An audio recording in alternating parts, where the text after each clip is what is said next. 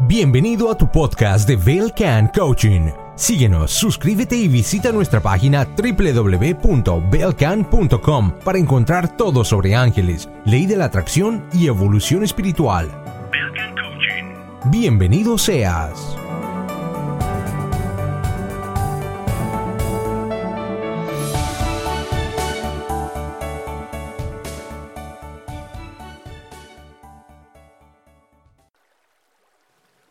Hola a todos, bienvenidos a este cuarto episodio de nuestro podcast en Belcan Coaching llamado ¿Hasta dónde visualizar se vuelve un exceso? Espero que todos hayan tenido un lindo fin de semana acompañados de sus seres queridos. Y si les parece entramos de lleno a nuestro tema. Obviamente sin desearles antes que tengan un gran gran lunes y una gran semana. Y pues bueno Primero que nada me gustaría empezar hablando y recalcando la importancia de aprender a que lo más importante en este planeta es siempre encontrar la manera de sentirnos bien. De verdad no saben cómo escucho comentarios, incluso es, raro porque esos comentarios muchas veces vienen internos, es decir, de mí, eh, de cómo muchos de nosotros nos sentimos mal, pero no hacemos mucho al respecto y nos acostumbramos a tener este nudito en el estómago y así vamos por la vida. A veces empeora porque el nudito se puede manifestar en la famosa gastritis, en una gripa o en alguna otra dolencia en nuestro cuerpo y así seguimos. Y todo esto se da por eh, no cachar en momentos preliminares, digamos, o en momentos tempranos que estamos teniendo un malestar. Y ese malestar viene muchas veces de las emociones que estamos sintiendo que derivan, o se derivan más bien, de los pensamientos que estamos teniendo, que muchas veces pueden ser negativos. Y en esta búsqueda de sentirnos bien, o más bien, no tanto de sentirnos bien, porque creo que lo, curioso es que creo que muchas personas eh, sí se quieren sentir bien, pero lo buscan en una manera externa creen que el sentirse bien se va a dar única y exclusivamente cuando alguna condición externa se cumpla.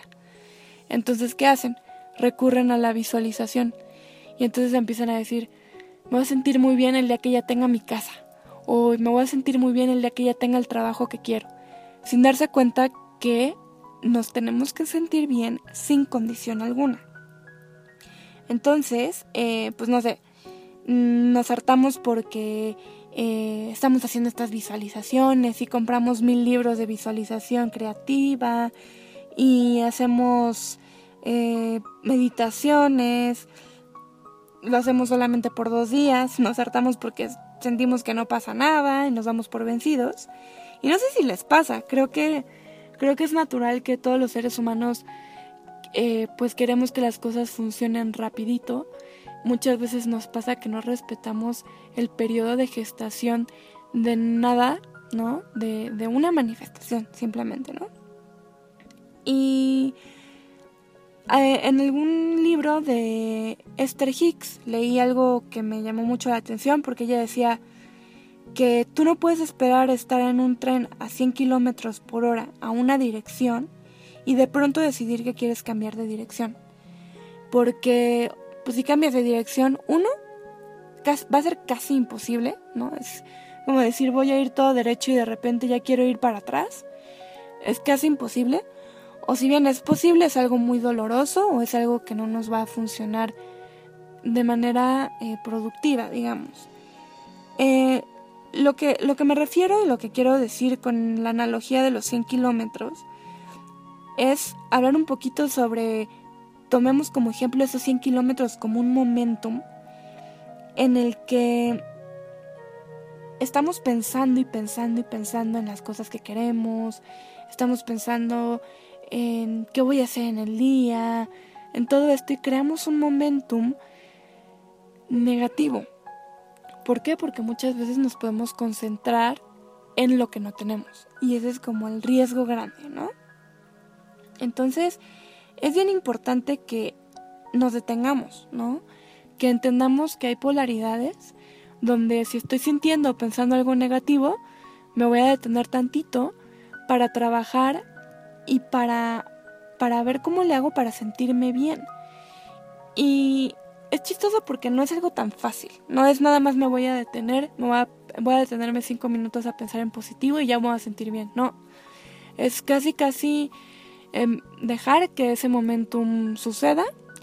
Dejar que ese negativismo, pues digo, si ya tomo un momentum, dejarlo pasar. Tratar de enfocarnos en otra cosa y al siguiente día, después de dormir bien, empezar de nuevo el día deteniendo ese pensamiento negativo e ir reemplazándolo con algo positivo, porque el, digamos, el gran, gran error o, o el gran desacierto de muchas personas es que no detenemos a tiempo las cosas y dejamos que crezcan. Ahora bien, aquí entra la parte de la visualización. Las visualizaciones son muy engañosas porque hay de dos. Digamos, o enfocamos la energía para visualizar positivamente, creando emociones de paz, de emoción, de felicidad, o bien creamos visualizaciones que cuando estamos pensando en cosas que queremos, las llenamos en lugar de emoción de preguntas, ¿no? Entonces, por ejemplo, empezamos a, preguntar, ok, sí quiero una casa, pero pues ¿cuándo me va a llegar mi casa? ¿O cómo va a llegar el dinero? Y ahí le estamos metiendo un poco de duda es bien importante que entendamos que las visualizaciones efectivas jamás se deben de concentrar en lo que no tenemos. Y usualmente cuando la gente hace este famoso pizarrón de visualización, ya sabes, el que pegas imágenes de las cosas que quieres y que vas a la revistita y cortas, no sé, recortas una imagen de una pareja casándose o recortas una imagen de un auto y lo pegas en un pizarrón y ese pizarrón lo pegas en tu recámara para que todas las mañanas lo primero que veas sea eso, podemos caer en el, digamos, en el, en el error o en el peligro de que cada vez que veamos ese pizarrón de visualización, si lo que queremos no ha llegado, le agarremos un coraje a ese pizarrón, ¿no? Y entonces le agarramos un coraje a toda la emoción que está representando ese pizarrón. Y eso puede ser un, error bien grande. Entonces, yo lo que les recomiendo es, primero que nada, si ustedes tienen un, un pizarroncito de visualización, antes de ver ese pizarrón, empiecen por apreciar lo que ya tienen, por apreciar la cama donde están dormidos, por apreciar la comida que, que, comen, que tienen en su casa, por si tienen por ejemplo un perro, ¿no? Apreciar que el perro está con ustedes, si tienen una pareja, apreciar que la pareja está con ustedes y posteriormente ya con ese sentido de apreciación y positivismo enfocarse en ese pizarrón de visualización. Entonces, bueno, eh, algo que les, les quiero, digamos, subrayar acá es que la visualización jamás se debe de concentrar en lo que no se tiene, al contrario. Entonces, eso es bien importante. En el momento en el que ustedes noten que ya una visualización les está causando miedo, hay que detenerla y hay que cortarla. Todo está en saber detenerse. Les voy a dar un ejemplo. Yo quiero un millón de dólares y empiezo a pensar en lo lindo que sería cobrar el dinero. Entonces, obviamente, pues mientras estoy pensando en cobrar el dinero, en comprar una casa, en todos los viajes que voy a hacer, pues hasta ahí voy muy bien, ¿no? Voy muy emocionada. De hecho, hasta lo pueden notar en mi voz. Estoy súper emocionada porque ya me estoy imaginando qué haría con ese millón de pesos. Bueno, perdón, de dólares. Y de pronto empiezo a decir, híjole, tengo que pagar unas deudas. Bueno, pues también pagaría las deudas. Y entonces empiezo a pensar en las deudas y empiezo a sacar en mi mente toda esta lista de deudas que tengo y ya convierto esa visualización que tenía positiva a una visualización un poco de miedo, la empiezo a cargar. Entonces hay que saber cuándo detenerse, hay que saber que hay que detenerse en el momento en el que vemos que ya no se siente tan bien y pasar a otro tema. Eso es lo más importante, cortar y pasar a otro tema. Porque lo importante es seguir visualizando con una emoción positiva, con algo muy, muy, muy positivo que nos cargue de emoción, que nos cargue de positivismo. A lo que voy, y, y ya como para terminar, es que la visualización es hermosa y es súper efectiva si se usa bien. Les recomiendo que gradualmente visualicen y capten en qué momento ya no se siente bien y se detengan, que duerman y al siguiente día intenten de nuevo. Hasta que hayan practicado lo suficiente para que todas sus, sus visualizaciones, sin excepción alguna, se sientan bien. Que en el día ustedes puedan sentirse emocionados por lo que viene. Eso es lo importante, sentir esta emoción, esa, ese sentimiento de ya va a pasar, ya lo tengo, ya está aquí, ya es mío. Recuerden que la ley de la atracción al final del día te trae la energía de lo que quieres. Que todo lo que atraes lo atraes con emociones y vibraciones, no tanto con palabras. El universo no escucha las palabras, el universo lo que escucha es la energía y la vibración. Entonces tratemos de vibrar bien, tratemos de tener esta buena energía constantemente. Un tip que les doy es pedir ayuda a los ángeles. Todos tenemos ángeles, estos seres eh, de luz increíbles que nos acompañan. Y cuando sientan miedo o inseguridad o incluso incertidumbre, cierren sus ojos, invoquen a los ángeles, pidan que, que, que su luz, que su paz hermosa, que su vibración infinita de, de amor los rodee, que esa luz que ellos tienen los rodeen, porque les aseguro que eso los va a hacer sentir bien casi inmediatamente.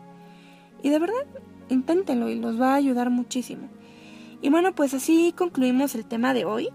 Recuerden visitarnos en belcan.com donde encontrarán un blog, encontrarán la opción de lectura de oráculo virtual, sesiones de coaching con los ángeles de la ley de la atracción para que aprendan a manifestar efectivamente y muy pronto puedan visitar nuestra tienda virtual donde tendremos algunos libros, joyería, etc.